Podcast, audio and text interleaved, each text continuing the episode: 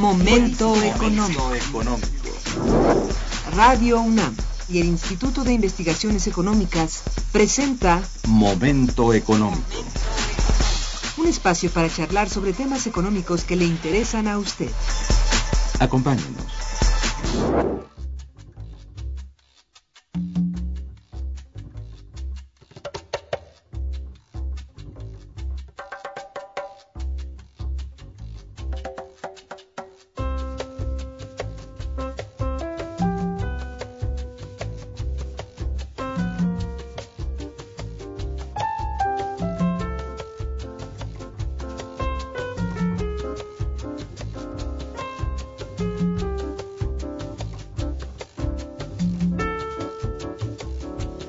Buenos días, bienvenidos a Momento Económico, coproducción del Instituto de Investigaciones Económicas y Radio Universidad.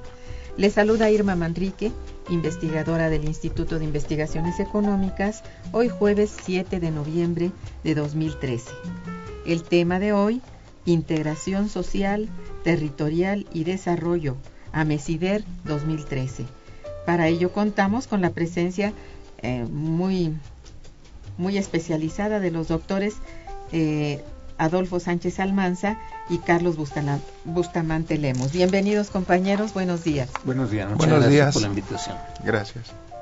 Nuestros teléfonos en el estudio 55 36 89 89 tiene cuatro líneas en el área metropolitana y para comunicarse desde el interior de la República el teléfono LADA sin costo 01800 505 2688. La dirección de correo electrónico para que nos manden sus mensajes es una sola palabra momentoeconómico arroba unam.mx. De nuestros invitados. Adolfo Sánchez Almanza tiene estudios de doctorado, es doctor, no, tiene estudios de doctorado, es doctor y maestro y licenciado en sociología por la Facultad de Ciencias Políticas y Sociales de la UNAM. Es investigador del Instituto de Investigaciones Económicas. Dentro de, su, de la Unidad de Investigación de Economía Urbana y Regional y también es tutor en el posgrado en Economía de la UNAM y profesor en la Facultad de Ciencias Políticas y Sociales de la misma universidad. Actualmente es presidente de AMESIDER, es decir, de la Asociación Mexicana de Estudios sobre Desarrollo Regional. Dentro de, entre sus publicaciones se encuentran Em, panorama histórico de la Ciudad de México, mm, gobierno, ay, no entiendo aquí, bueno, textos breves de economía, el gobierno del Distrito Federal, ¿es esto? Gobierno del Distrito Federal, eh, textos breves de economía. Y justamente potencialidades de desarrollo, políticas públicas y desarrollo territorial sustentable. Carlos Bustamante Lemos es doctor en Filosofía en Planeación de Estudios Urbanos y maestro en Planeación Económica del Desarrollo Urbano por la Universidad de Londres. Es licenciado en Economía por la Facultad de Economía de la UNAM. Investigador titular de nuestro instituto, adscrito a la Unidad de Investigación de Economía Urbana y Regional. Pertenece al Sistema Nacional de Investigadores de CONACIT y es miembro de la Asociación Mexicana de Ciencias sobre el Desarrollo Regional, Asociación Civil AMESIDER. Es profesor en la Facultad de Arquitectura en el posgrado en Economía de la UNAM. Actualmente es coordinador del posgrado de Economía en nuestro instituto y participa como corresponsable y coautor con el doctor Adolfo Sánchez Almanza en el proyecto colectivo Potencialidades de Desarrollo Económico de las Regiones de México con el estudio de caso del Istmo de Tehuantepec. Algunas de sus recientes publicaciones, Actores Urbanos y Políticas Públicas y Potencialidades de Desarrollo, Políticas Públicas y Desarrollo Territorial Sustentable. Bueno, año con año, en diferentes partes de la República, se realiza el encuentro de Amesider. Este año no es la excepción, tendrá lugar el décimo octavo encuentro sobre desarrollo regional en México, que en esta ocasión tiene como tema central integración social territorial y desarrollo hacia políticas públicas alternativas. Esto será en la ciudad eh, de eh, Pachuca. Pachuca Hidalgo y para hablarnos de los días en que tendrá lugar eh, los objetivos de este evento, de su estructura, de sus participantes y por supuesto de la sede. Cedo los micrófonos en este instante, en este instante a nuestros invitados. Adolfo. Sí. Por favor. Sí, bueno, muchas gracias por la invitación, Irma. Eh, em, la Asociación Mexicana de Ciencias para el Desarrollo Regional, como se sabe, surgió en nuestro instituto, pero ahora es una asociación de carácter nacional y ya internacional. Eh, y entonces, como parte de sus actividades, organizamos cada año el encuentro nacional y como bien dices, ahora es el número 18 pero además hemos organizado tres encuentros internacionales. Justo el año pasado, aquí en el Palacio de Minería, constituimos una red iberoamericana con nueve países de América Latina, incluyendo España y Portugal, eh, con la finalidad de discutir los temas que le atañen a nuestra región, más allá de lo que se observa en otros bloques, como en el caso de Europa o en el caso de Asia o Estados Unidos. Tenemos eh, la obligación de estudiar nuestras realidades, en particular con el enfoque urbano regional territorial. Y en este caso, el tema de integración social territorial es el primer objetivo del encuentro nacional, considerando el diagnóstico que tenemos. O sea, es un país con muchas regiones con fuerte exclusión, falta de integración, con rezagos, con brechas eh, socioespaciales de todo tipo. Y entonces estamos eh, con la intención de discutir estos temas. Vamos a tener invitados importantes. Viene el presidente de la Regional Science Asociación Internacional de la RCI, el doctor Jean-Claude Till, y vienen eh, algunos funcionarios públicos y muchos académicos de alto nivel, en donde vamos con ellos a poder discutir cuáles son las perspectivas del país, qué hacer para lograr reducir estas desigualdades y estas formas de exclusión eh, en todo el país y hacer algunas propuestas de políticas alternativas. Y más adelante podríamos platicar algunas de las propuestas que hemos estado haciendo. Perfecto. ¿Cuántas este, ponencias esperan tener este año? Son masivas. ya tenemos 200, 202 ponencias que se incluyen siempre en un disco compacto y se reparten en el, en el encuentro. Ah, más las magistrales. Más las magistrales, muy bien.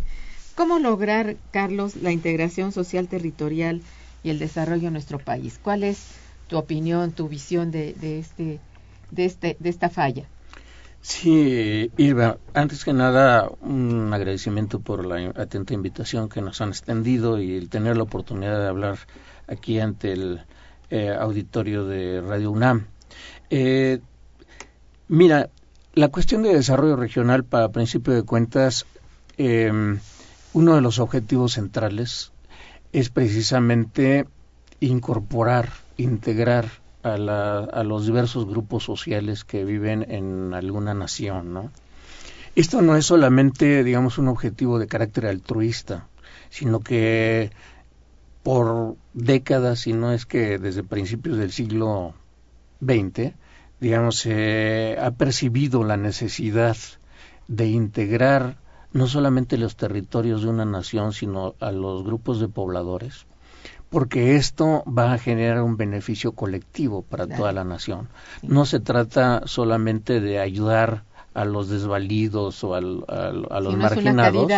No es una caridad, sino que se trata de resarcir mucho de que los poderes centrales, ¿no? A lo largo de la historia han aprovechado, explotando, expoliando territorios y explotando también a, los pobladores de, otras áreas. ¿no? Entonces, a partir, repito, desde los años eh, 20, digamos, del siglo XX, con la revolución bolchevique, posteriormente con la Primera y Segunda Guerra Mundial, se percibió y se adquirió cada vez mayor conciencia de la necesidad de integrar pobladores y territorios. Entonces, para esto, esto, eh, digamos, genera un beneficio colectivo, repito, y además una bola de nieve en torno a eh, incorporar cada vez mayor eh, número de talentos, de capacidades y de, y de, y de patrimonio cultural y material, ¿no? Entonces, en ese sentido, si volteamos a lo que ha sido la realidad mexicana, ha sido precisamente esta que desde que se logró la conquista por parte de los españoles al, al mundo prehispánico de nuestro continente y de nuestro y de lo que ahora es nuestro país ha sido solamente una serie de proyectos de estrategias de explotación de gobiernos centralistas y sin nada que o muy poco que darles a, a, los grupos sociales explotados ¿no? y de las regiones periféricas.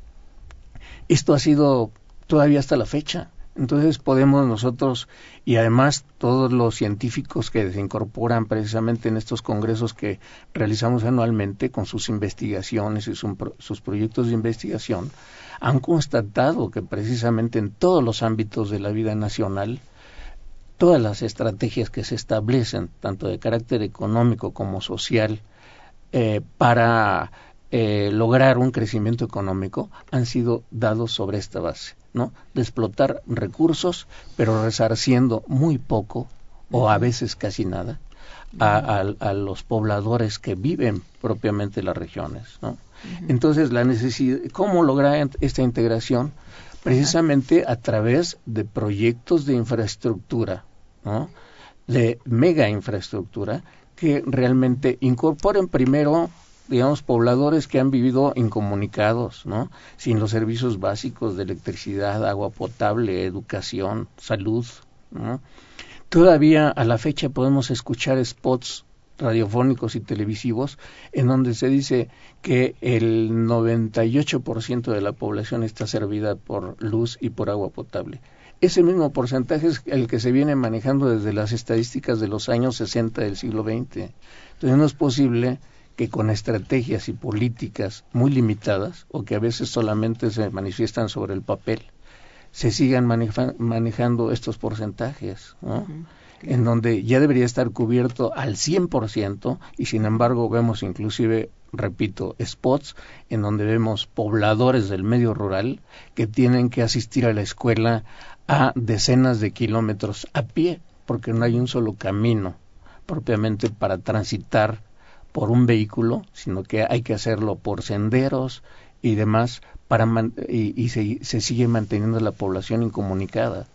Vemos, si nosotros planteamos, vemos, nosotros visualizamos un mapa de la República Mexicana, vemos que las mismas carreteras y las mismas líneas ferroviarias que existían a principios del siglo XX son las que existen actualmente. Sin embargo, Ahora las vías ferroviarias están destinadas solamente en algunos tramos a transporte de carga, pues el transporte de pasajeros prácticamente desapareció, cuando todavía en muchos países, hasta de África, que tanto a veces se, se, denosta y que son las muestras de la pobreza extrema, ahí sí hay ferrocarriles, y ferrocarriles también para pasajeros.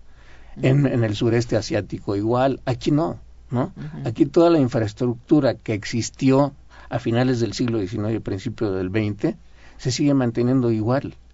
Y, en, anticuado, mal servicio, no, no se moderniza nada. Lo poco que se moderniza ahora de carreteras, de, de presas hidroeléctricas, ha sido lo que se hizo hasta finales de los años 70. Posteriormente no hemos hecho nada. Entonces, esto es en términos generales. La Ojalá había eh, digamos, oportunidad de un poco detallar algunas cuestiones, pero principalmente las obras de infraestructura, de gran infraestructura, han quedado pendientes por sexenios. Se han planteado siempre como planes de desarrollo nacional sexenal, pero a final de cuentas no solamente no se concluyen, sino que muchas veces no llegan ni a la mitad. Y todo esto, si seguimos creciendo demográficamente, pero con proyectos de infraestructura que se quedan a la mitad o menos de la mitad, pues obviamente el rezago a mediano y largo plazo cada vez va a ser mayor. Exactamente. Bien, vamos a hacer un breve puente musical y regresaremos. Quédense con nosotros. Está escuchando Momento Económico.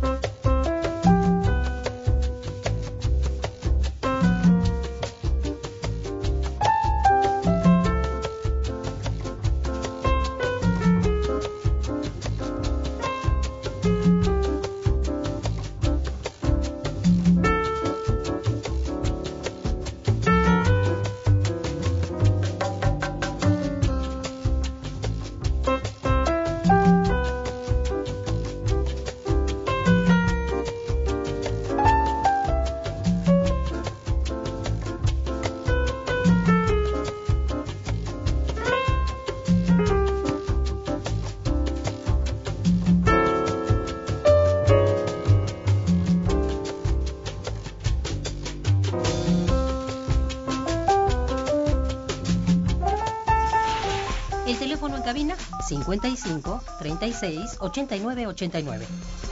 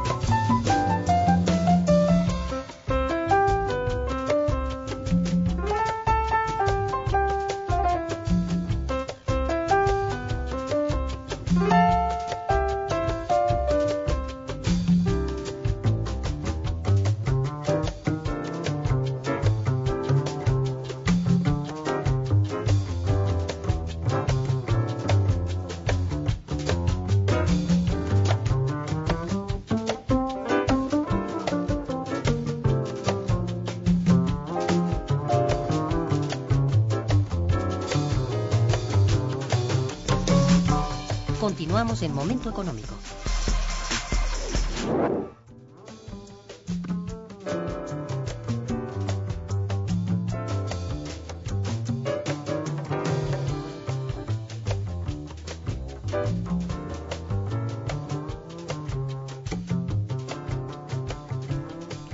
Bueno, eh, de la realidad política y económica que ha eh, pergeñado aquí nuestro compañero Carlos Bustamante, te pregunto, este Adolfo, eh, ¿cuáles serían las políticas públicas necesarias para, digamos, eh, bueno, que se requieren en materia de desarrollo regional? Porque esto es un problema múltiple, no es un solo problema, es una gama de cuestiones que hay que atender y se requieren pues políticas públicas distintas.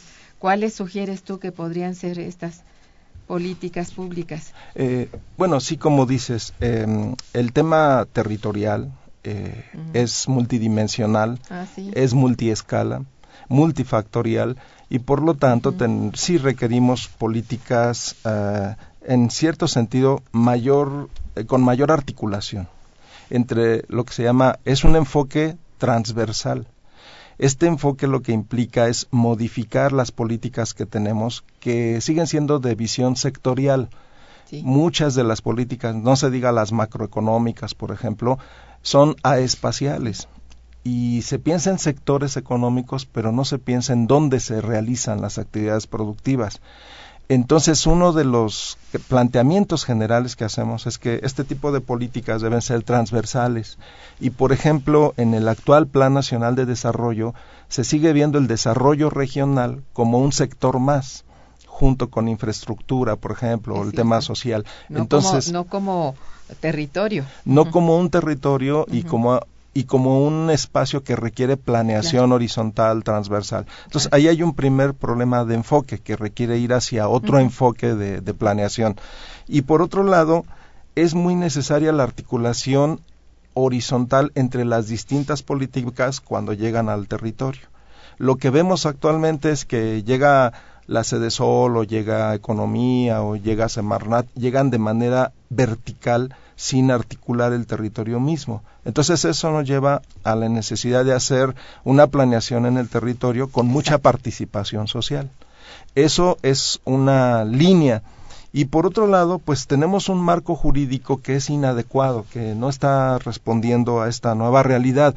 Y eso tiene que ver con los diagnósticos actuales, la relación entre lo global y lo local.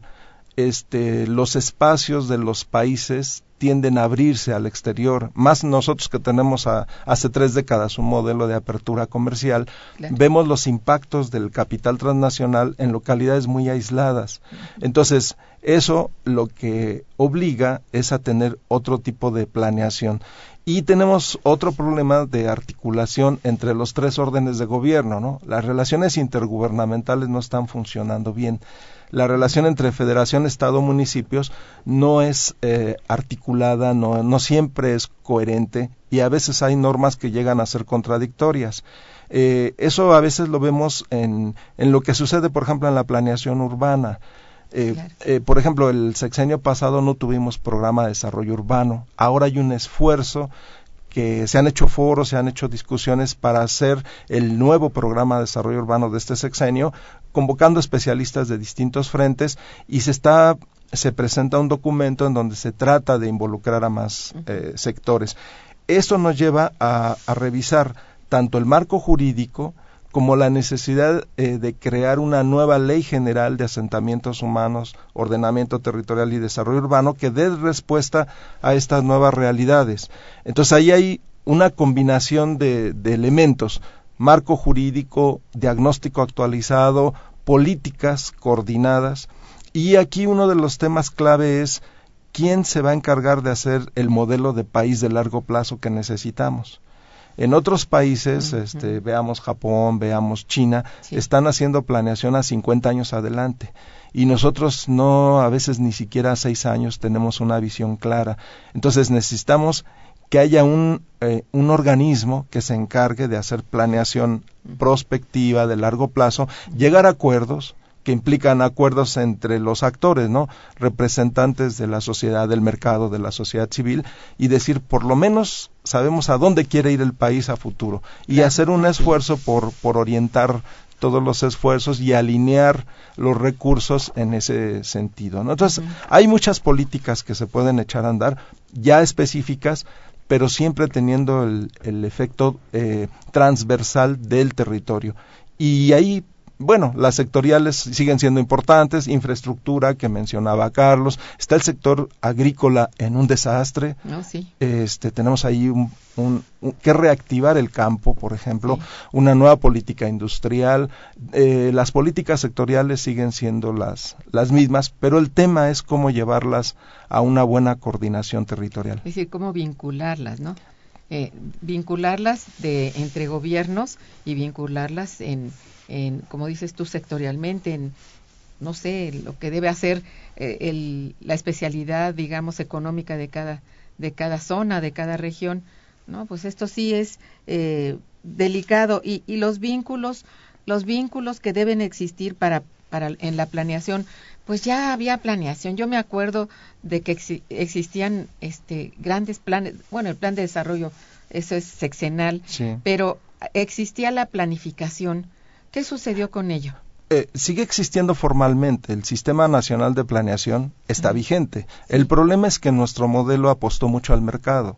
Entonces, el, el papel del Estado como el papel de, de, fomento, de conducción, de regulación, se vino debilitando. Y se apostó a modelos mercantiles, y eso lo vemos en vivienda. Todos estos modelos de fraccionamientos este, que se construyen en medio de la nada sin hacer ciudad, ese es un modelo que ya fracasó y lo estamos viendo con 5 millones de viviendas deshabitadas y, un, y, una crisis financiera que va a llevar a un rescate, un rescate de, y hay financiero. Una grave crisis inmobiliaria Exacto. en este país. Eh, eh, y no es que no haya demanda, Sí. sigue habiendo demanda, pero eh, se trata de una demanda social de personas que no tienen ingresos suficientes o, Claro. o, o que requieren suelo, suelo para pobres pero que requiere la intervención del Estado. Pero si el Estado se aleja de sus funciones, pues entonces el mercado ocupa el lugar. ¿no? Eso es. Eh, y ahí Tú hay un dices problema. bien que esto ha quedado en manos de, de las fuerzas del mercado y es el grave error ideológico del modelo. Que Y ya tenemos ¿verdad? tres décadas así. Sí, y parece que va para adelante.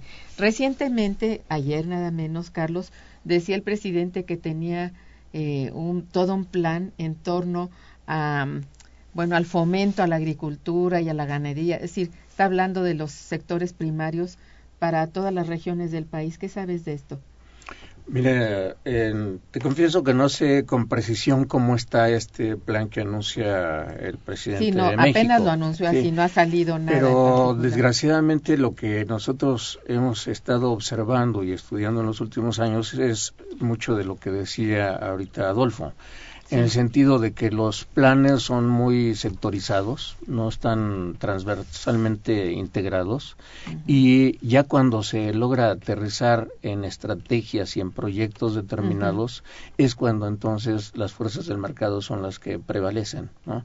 En este caso, por ejemplo, el, el cualquier plan de desarrollo agrícola se ve totalmente afectado con una política que inclusive anunció el secretario de Agricultura cuando anunció que ahora se va a proponer que las grandes corporaciones desarrollistas, constructoras de vivienda, sean las que tengan la posibilidad de solicitar suelo para expropiación para vivienda. Si ya nosotros habíamos sido testigos de que en las últimas décadas eh, se, eh, digamos, cuando se, se liberó al mercado elegido, por así decir, ¿no? Empezó la especulación grande de los ejidatarios que se dedicaban sobre todo a actividades agropecuarias para vender el, el suelo ejidal a, para suelo urbano. Entonces, ahora con estas medidas que se anuncian, totalmente exacerban la especulación de suelo agrícola para suelo urbano.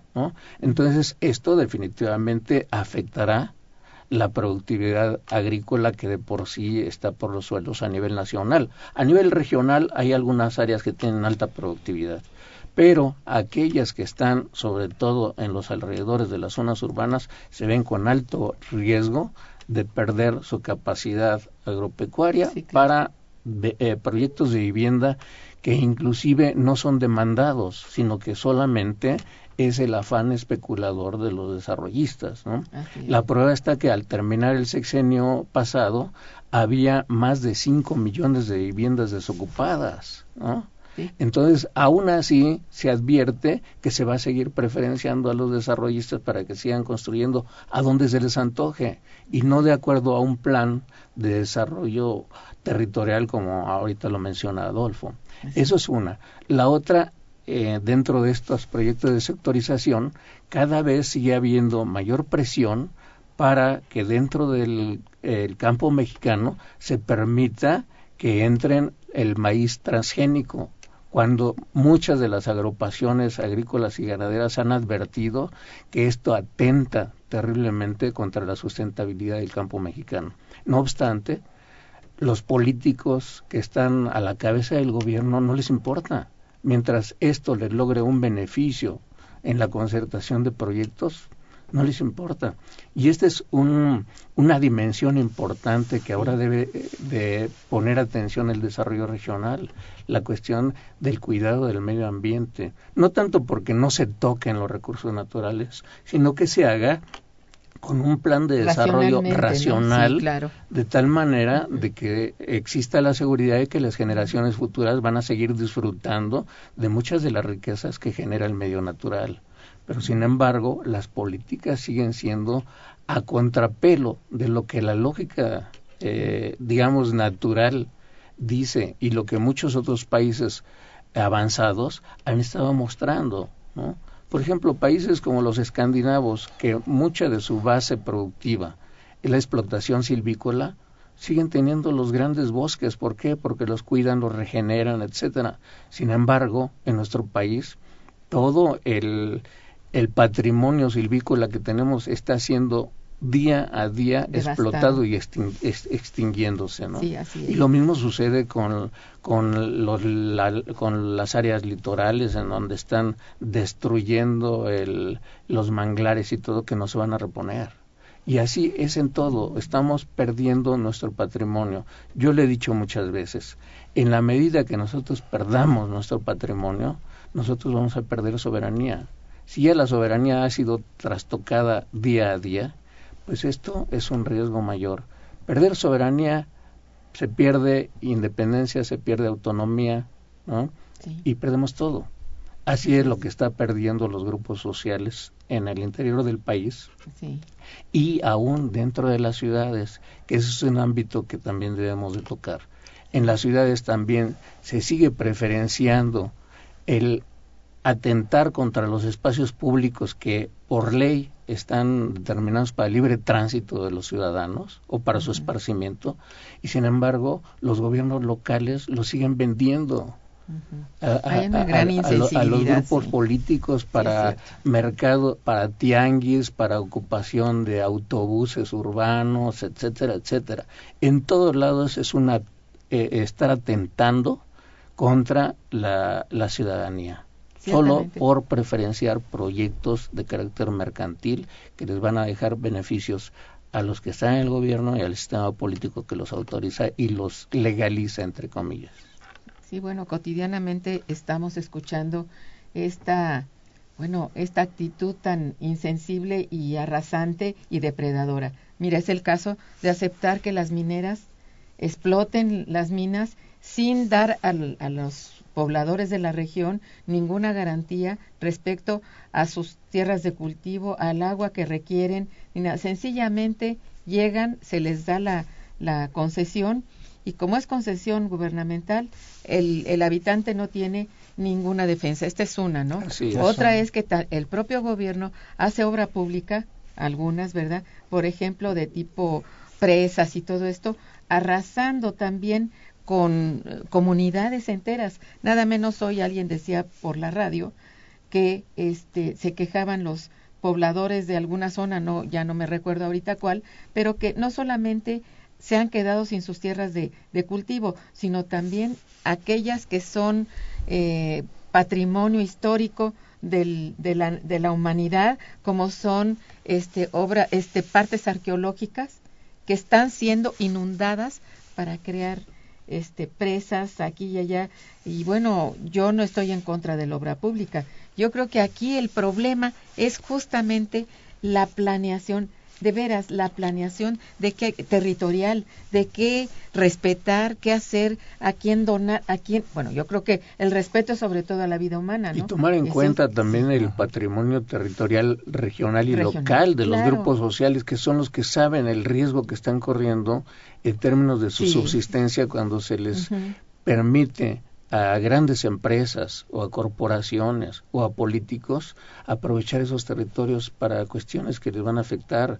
Por ejemplo, ha habido grandes ¿verdad? grandes Sí, quejas de algunos pobladores, por Sí. ejemplo, en la zona norte del estado de Hidalgo, Ajá. en la, en la sierra de Simapán, que los gobiernos locales y estatales están permitiendo que una empresa deposite desechos tóxicos a pesar de que por lustros ha protestado la población, no les importa, prefieren reprimir a la población y seguir autorizando este tipo de, de prácticas y lo mismo sucede en la frontera norte, ¿no?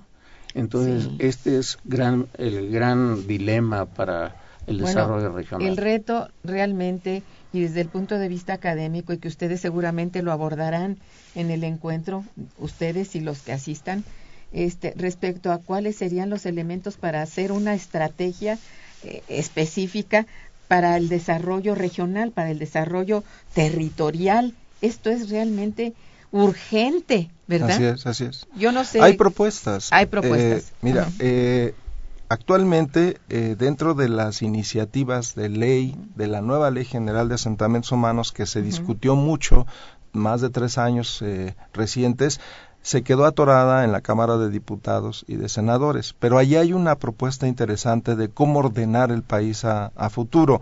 Sí. Y parte de la propuesta es hacer una estrategia territorial nacional, justamente.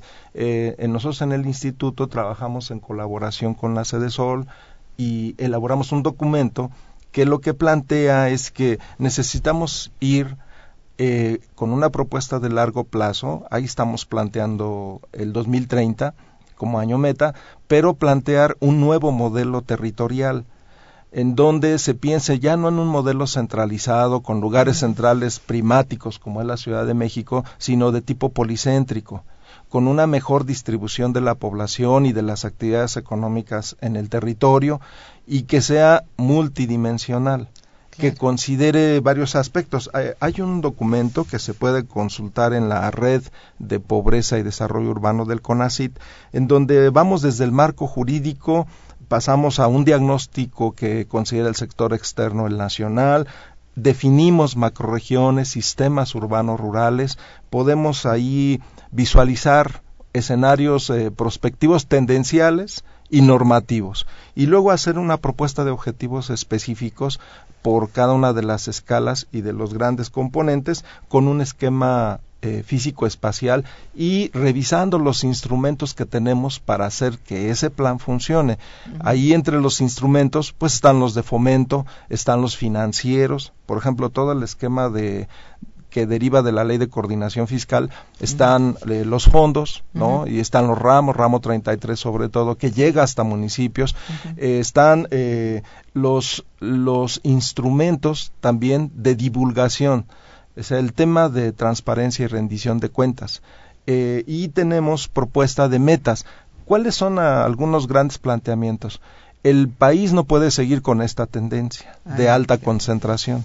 Vamos a ser un país muy urbanizado, si seguimos así, un sector agrícola atrasado, con graves problemas de incapacidad para hacerle llegar a la población bienes y servicios básicos. Entonces, esta, esta tendencia tenemos que modificarla. ¿Y cómo se le tiene que hacer? Pues empezando en el corto plazo, con una serie de normas. Ya hay algunas señales interesantes. Ahora la SEDATU está planteando, y ya lo dijo el presidente, ya no dar subsidios a los nuevos desarrollos inmobiliarios que están en esa periferia abandonada. Es ahora vamos a pensar en una ciudad más densa, más compacta, y entonces si hay recursos públicos será aprovechando eh, los espacios urbanos y consolidar esas ciudades, porque es absurdo que en nuestras ciudades crece más el territorio construido que la población. Eso no puede ser, porque eso es un modelo eh, muy depredador de recursos, como dice Carlos, y es un, es un modelo que representa muchos costos para la población. A nada más que el público analice lo que le cuesta la transportación de un asentamiento que está en Huehuetoca para venir a trabajar al centro de la Ciudad de México y ahí vemos quién termina asumiendo estos costos. Los internaliza la población trabajadora. Entonces, eso más hacerles llegar servicios es muy costoso y ese modelo lo tenemos que ir cambiando. Y por otro lado, han crecido mucho las ciudades del norte del país en el marco del comercio con Estados Unidos y Canadá y el sur está muy rezagado. Claro, depende del modelo de desarrollo en que estemos pensando, ¿no? Pero pero tenemos muchos desequilibrios territoriales y entonces una estrategia de tipo territorial va por ahí. Pero eso implica un acuerdo entre muchos actores que son responsables de, de echarlo a andar. Eh, y en particular que el Estado recupere su papel conductor, porque ha ido renunciando a ese papel. Digamos, son algunos elementos de lo que vendría a ser una estrategia territorial diferente. Nos preocupa la concentración, sobre todo por la parte económica. Hay datos que, este, estimamos que en 40 municipios y delegaciones del país se, se produce la mitad del Producto Interno Bruto y tenemos 2.456 municipios. Entonces, alrededor de 900 municipios solamente generan el 1% del PIB. Si lo vemos en esa escala de concentración eh, económica, estamos mal. Claro, eh, sí. Hay un gran desaprovechamiento, un gran desbalance. El desequilibrio es no solamente de territorial, se vuelve bueno, universal en el sentido de que afecta a todo, ¿verdad? la producción, la distribución, y bueno, los centros, digamos, de comunidades más pobres se vuelven cada vez más pobres. Este es un, un hecho que ya lo vemos en, en la realidad, ¿no? ¿Querías agregar algo, Carlos? No, mm, eh, bueno, enfatizar de que este, esta estrategia que ahorita eh, explica muy claramente Adolfo, eh, enfatizar de que debe estar aterrizada, ahora sí que aterrizada en, en, estrategias y proyectos regionales y locales, ¿no? En donde se incluya la participación social. O sea, ¿cómo incluirla? Creo que es muy fácil. Lo que pasa es que el sistema político se resiste a darle espacios a la población y, y, y a entender cuáles son sus necesidades. O sea, la población no se niega o no se resiste a los proyectos nada más per se, sino porque a lo largo de la historia ha experimentado que todos los proyectos que tienen el emblema de, desarrollo económico, de desarrollo social, traen en el, en el, en el fondo una serie de explotaciones en donde poco se considera el beneficio que van a tener los pobladores regionales y locales. Es, muy claro. Esa es la resistencia principal a los proyectos, ¿no? Y prueba de ellos fueron estos megaproyectos de, de los últimos sexenios panistas del, del del Plan Puebla-Panamá, que se vio frustrado precisamente por una gran resistencia, no solamente de los pobladores del sur de México, sino de, los gobiernos centroamericanos que veían en ese proyecto nada de beneficio para los locales, ¿no? Entonces, esto es importantísimo que se vea cuáles son los problemas, las necesidades de, esos grupos para incorporarlos en el proyecto, ¿no? Sí, claro. Entonces, esto es lo que ha trabado muchos megaproyectos de infraestructura, tanto carretera, ferroviaria, de instalaciones hidráulicas, de, de, oleoductos y gasoductos, etcétera, ¿no? Carreteras. Eh, simplemente ejemplos. El istmo de Tehuantepec, aunque se dice que hay un ferrocarril transísmico, es, es un ferrocarril incompleto, es un ferrocarril trunco o sea, no llega ni al puerto de Coatzacoalcos ni al puerto de Salina Cruz. Está, está interrumpido. O sea, uno va a Coatzacoalcos y preguntas dónde está la estación de ferrocarril, nadie la conoce, porque está metida solamente en una de, los patios ¿no? de, la, de, la, de las refinerías pero no llega al puerto, o sea, para dar un servicio integral y no un servicio para un solo sector.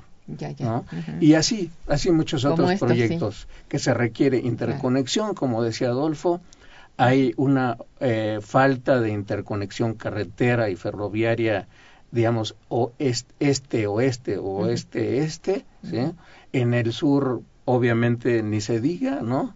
Comunicaciones interrumpidas desde la frontera con Guatemala y con Belice hasta el centro del país. No hay comunicación y es importante hacerlo no ese tipo de proyectos son los que vale la pena eh, digamos incentivar pero repito con participación social. Claro. Bien eh, voy a dar lectura a dos este, intervenciones de los radioescuchas. Me permiten Sí, ¿cómo no? Mira, Julián Carrillo los felicita y felicita al programa. Dice, la forma de general generar el plan de desarrollo es destruyendo al grupo político que le conviene acabar con la producción interna de México y se logre con el consenso popular permanente de toda la población mexicana. Bueno, es Sí, totalmente. Sí, totalmente de acuerdo. Es que el, eh, es no, no solamente es un grupo político, es todo el sistema político. O sea, no vamos a particularizar en un partido político. Todos están inmersos en esa mira de objetivos de ver solamente el interés mercantilista y el beneficio financiero de proyectos para unos cuantos, sino para el país. Esa es la desgracia. Así es. Bueno, don Agustín Mondragón eh, bueno, felicita a los invitados, por supuesto, al programa. Dice, lo que están diciendo es la realidad. Felicito a los ponentes por ser claros y precisos. Desde mi punto de vista es que el capital explotador a través de sus empresas ha tomado las riendas del poder económico, político y social y desgraciadamente la soberanía ya no radica en los gobernantes ni en sus instituciones. Ahora lo controlan ellos hasta a través de las instituciones internacionales. Banco Mundial, Fondo Monetario y Naciones Unidas, para imponer las leyes que a ellos mejor les convienen y los países se supeditan a llevar a cabo esas órdenes beneficiando, beneficiándose, pero esclavizando al resto de la voraz explotación del gran capital. Sí, ahora, frente a eso, ¿qué se puede hacer? Sí. Eh, ahí yo creo que tiene que ver con esta nueva estrategia que debería ser lo mejor consensuada posible, pero también hay modelos de desarrollo endógeno, de desarrollo local, en donde la sociedad se va apropiando de sus recursos, de sus territorios, donde se desarrolla el potencial productivo. Todas las regiones tienen potencial. El tema es que la sociedad civil organizada se, se los vaya apropiando no que no haya vínculos con el exterior, pero que los términos de intercambio sean más justos.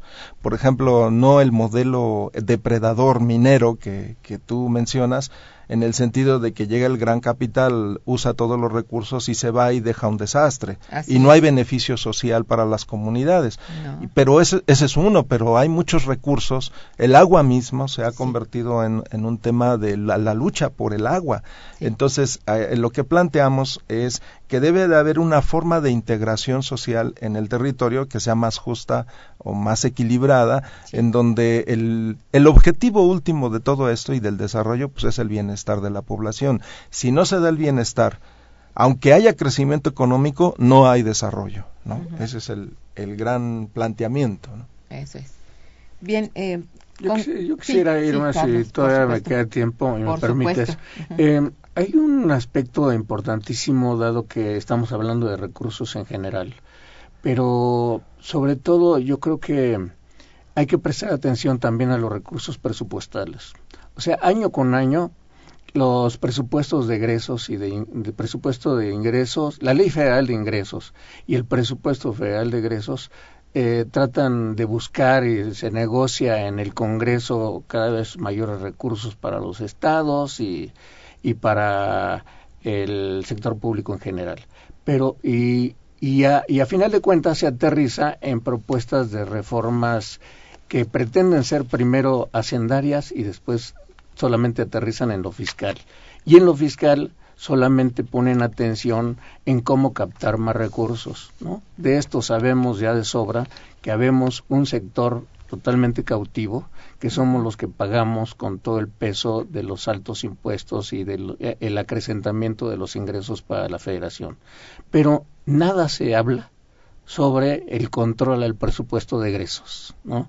Cada vez hay más manos libres para, el gobierno federal, para los gobiernos estatales y hasta los municipales, para que hagan lo que quieran con los recursos crecientes que año con año reciben. Ahí es donde hay una gran fuga de recursos que podrían dedicarse a obras públicas y a beneficio social y no a- y no solamente a la administración o a fugas con nóminas secretas y demás y que cuando hay eh, digamos una denuncia de mala aplicación de los recursos o de desvío o hasta de robo nunca se sabe de que hay culpables ni castigo para ellos, ni qué pasó con esos recursos. ¿no? Entonces, eso es una fuga de recursos importantísimos, por más que queramos acrecentar el presupuesto, ¿no? Para, para, para el sector público, si no se atiende el control del, del gasto público y mucho menos hay castigo para los que hacen mal uso de ellos, vamos a seguir en las mismas. Sí, y el sistema político eh, prohija este tipo de prácticas. Nada hablamos año con año de, contra- de controlar el presupuesto de egresos. Eso es cierto. Mira, cada vez más, aunque no se establezca, sí existen las voces pidiendo justamente eficiencia del gasto. Es decir, mira, es que sí es complejo el asunto del presupuesto, particularmente cuando entras en detalle. Es decir, está por salir eh, la aprobación del, del presupuesto de 14 y bueno, están todos esperando a ver qué cuál fue el, el más agraciado, es decir, hacia dónde se recargó la mayor parte del gasto. Todos votamos porque sea mayormente en gasto en infraestructura, porque es el que finalmente va a propiciar más empleo de entrada Exacto. y crecimiento del PIB. Claro. Bueno, hablando en términos muy generales, ¿no? Pero si echamos ojos atrás, no muy atrás, un poco atrás, de 2000 para acá, la Auditoría Superior de la Federación se ha dado la tarea de, bueno, precisamente ver dónde, dónde quedó el gasto. Digo, si, si está de- dedicado a la a educación pública o a construcción de escuelas, ver cómo, cómo está esto. En fin, eh, yo he visto de cerca estos, eh, digamos, resultados del- de la auditoría y bueno, el auditor eh, este superior tiene la posibilidad de descubrir todo esto y de hasta publicarlo. Y uno lo puede ver, pero uno dice, ¿y dónde está la sanción al que no cumplió? Porque desde luego sigue habiendo subejercicios y eso es de veras un, un, eh, un crimen de lesa patria. Totalmente. ¿Por qué? Bueno, oye, si lo que necesitamos es el recurso y a las zonas más eh, más pobres, más desamparadas, en fin, con mejor posición en, bueno, para repartirlo, digamos, pues no parece haber la, sobre todo la, la confianza, bueno, confianza en los funcionarios en que hagan lo que deben hacer respecto al gasto, ¿verdad? Esto es algo muy oscuro, sigue estando allí en la opacidad eh, y el subejercicio está presente. No ha salido todavía porque sale a toro pasado, desde luego, la auditoría, lo que se ha hecho hasta 12, o sea, hasta el último eh, año anterior. Y, y resulta que, bueno, si bien podemos decir qué barbaridad, qué pasó, bueno, ¿cómo vamos a hacer hacia adelante para corregir esos errores. Exacto, existen las denuncias, pero no existen las penalizaciones. Exacto, no las hay. Ni el resarcimiento de esos recursos tampoco, perdidos. Tampoco. Entonces digo, esto sí es muy importante. Todos estamos esperando, de hecho, que este, este gasto que se va a ejercer, bueno, tenga cierto acento sobre el gasto en inversión en infraestructura. En el punto que sea, pero que sea, ¿no? Pues eso estamos esperando, no lo sabemos, porque ha hablado el propio presidente cuando eh, hizo el plan de desarrollo, que sería un gasto anticíclico. Estamos todos los que estudiamos esto esperando que realmente este sea anticíclico, porque estamos en plena recesión, se diga o no se diga. Ya ha anunciado el, el gobernador del Banco, de, México. que este año, si acaso, será entre punto nueve y 1.4, que se me hace mucha distancia, pero de todos modos es realmente muy precario el crecimiento. Es un de crecimiento, de hecho, ¿no? Es, una cosa pírrica. Entonces, si estamos esperando que sea la inversión pública la que venga al rescate. no podemos seguir ah. con ideologías de que sea el mercado. Tiene que intervenir el Estado con su gasto. Y eso, pues serán ideas keynesianas, pues keynesianas, como les quieran llamar. Estas son realmente las formas de solucionar, a mi modo de ver, y creo que ustedes están de acuerdo con lo que han dicho. Totalmente. Bien, hay una llamada de Javier Marín que felicita muchísimo a los invitados, dice que es extraordinario el programa. ¿Cómo se puede encontrar el estudio que habla de la pobreza en CONACIT? Si lo quiere citar, por favor. Sí, con mucho gusto. El documento se llama Estrategia Territorial Nacional. Es una propuesta que elaboramos entre el Instituto de Investigaciones Económicas y la Sede Sol hace un año y está en la red de pobreza y desarrollo urbano de CONACIT. Es www.redpobreza.com .org.mx. Ahí se encuentra el señor Marín, ahí está. Muy bien, pues vamos a hacer un puente eh, musical muy hermoso y regresamos. Continuamos en Momento Económico. Thank you.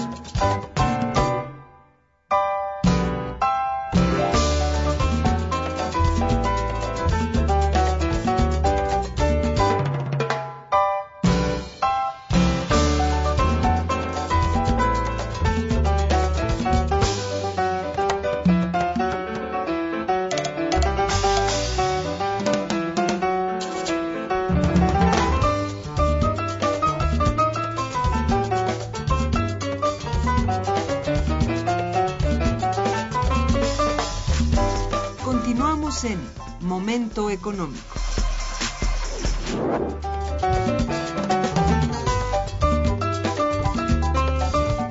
Muy bien, eh, yo diría que sería pertinente que ustedes mencionaran cuáles son los principales problemas, los principales, que enfrenta el desarrollo regional en estos momentos en nuestro país. ¿Qué dirías tú, Adolfo?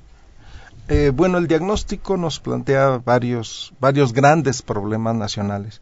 Uno, pues obviamente es la desigualdad, la desigualdad social y la desigualdad en el territorio.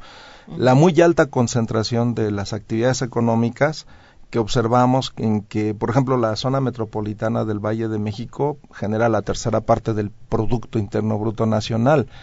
Han emergido ciudades como Guadalajara, Monterrey, en el corredor dinámico del TLC, eh, se están constituyendo nuevas redes de ciudades, sobre todo en el Bajío, pero seguimos con, con, con un sistema urbano todavía primático, pocas redes de ciudades que le dieran más equilibrio y eso es, es un gran reto porque aparejado con esa concentración urbana está la desatención a muchos territorios que eh, el diagnóstico eh, se puede ver por varios lados en términos sociales, ya sabemos que la pobreza se concentra en Guerrero, Oaxaca, Chiapas, Veracruz. Ahí está la pobreza más dura, que es la que hay que enfrentar. En términos ambientales, eh, ecológicos, tenemos también graves problemas, zonas de inundación que son sobre todo las costas sujetas a los huracanes, a todos estos fenómenos naturales, y en donde los recursos naturales están en riesgo. ¿No? Aunque hay áreas de reserva naturales y hay, ya hay esfuerzos cada vez más este, importantes por, por mantener los recursos, pues, seguimos viendo los grandes problemas del cambio climático eh, en, nuestro territorio que tienen que ver con estados con sequías, como sucedió 10 años antes en, en Zacatecas, en, Chihuahua, etcétera, y eso es un tema eh, de tipo ambiental. Y en términos de infraestructura, no tenemos un sistema multimodal de transporte nuestro modelo de transportación de bienes, de personas, de mercancías sigue siendo terrestre. El 80% de las mercancías se mueve por tierra, cuando en otros países, como decía Carlos, el sistema marítimo, ferroviario, aéreo tienen una importancia mayor, el caso europeo, el de Estados Unidos. Entonces, si vamos a, eh, sumando elementos de diagnóstico, lo que observamos pues es, es un país que tiene grandes retos territoriales de falta de integración, y por eso nuestro nuestro Congreso va por ahí, cómo hacer una mejor integración social territorial más equilibrada y más justa. Y bueno, y estamos además expuestos a los impactos internacionales, ¿no? Que es, es, es, digamos, eh, la situación de México en el contexto global y el papel que cumple México en el TLC más del 80% de nuestro comercio es con Estados Unidos y Canadá y no diversificamos nuestra producción. Entonces, esos son los elementos de diagnóstico que nos plantean retos. Eso es. Carlos. Yo quiero agregar nada más a esta explicación amplia y, eh, de Adolfo, es de que hay algunos aspectos que también hay que atender. Eh, no es posible que aquellas áreas muy localizadas que han sido el principal sustento de la economía del país, estén amenazadas tanto en el medio urbano como rural, en actividades tanto eh, primarias como de transformación y de servicios, que estén siendo cada vez más amenazadas e inhibidas por la inseguridad y la violencia, ¿no? de, la delincuencia organizada. No es posible que regiones como las regiones fronterizas o la región de Monterrey Saltillo, ¿no? O la región de la comarca lagunera o, de la de Tierra Caliente en Michoacán o el centro del país estén amenazados a diario por esta inseguridad del crimen organizado, ¿no? Que esto obviamente inhibe ¿no? La, las inversiones y la actividad productiva. Entonces, todo esto están precisamente, como por ahí decía, refiriéndose a la, a la reforma energética Cuauhtémoc Cárdenas se está matando a la gallina de los huevos de oro y no solamente con el petróleo, sino con la industria, con los recursos en donde hemos sido puntales, están siendo amenazados por esta práctica en donde realmente se ve muy poco de efectividad de parte del gobierno para atacarla. Es cierto, pues eso es muy cierto. Se nos ha acabado el tiempo. Yo les quiero agradecer mucho, sobre todo a don Jesús Cano, que también manda aquí una, una reflexión, la leo rápidamente. A las maquiladoras no les interesa si son bosques, acuíferos, mares, etcétera. Estas contaminan terriblemente las zonas en las que se instalan, provocando enfermedades bacteriológicas que se vuelven en contra del sistema nervioso y hasta provocan cáncer por los por los solventes y resinas que desechan en zonas urbanas y rurales. Totalmente pues de acuerdo. De acuerdo. Pues mil gracias, señores. Los felicito por este encuentro que se va a realizar en, en, la ciudad de Pachuca Hidalgo. En la ciudad de Pachuca Hidalgo, entre los días 19 y 22 de noviembre, ya es la próxima semana. Bien, inscríbanse ustedes, asistan, los que puedan asistir, qué padre. Muy bien, yo los felicito porque va a ser un gran encuentro como todos los demás. Muchas gracias. Muchas Irma. gracias por Muchas asistir. gracias Muchas gracias. Bien, en los controles técnicos estuvo eh, Socorro Montes, muchas gracias. En la producción y realización, Santiago Hernández y Araceli Martínez. En la coordinación y conducción, una servidora, Irma Mandrique, quien les desea muy buen día y un mejor fin de semana. Gracias. Bueno, eh, me aproveché de mis minutos que me quitaron al principio porque estaban hablando.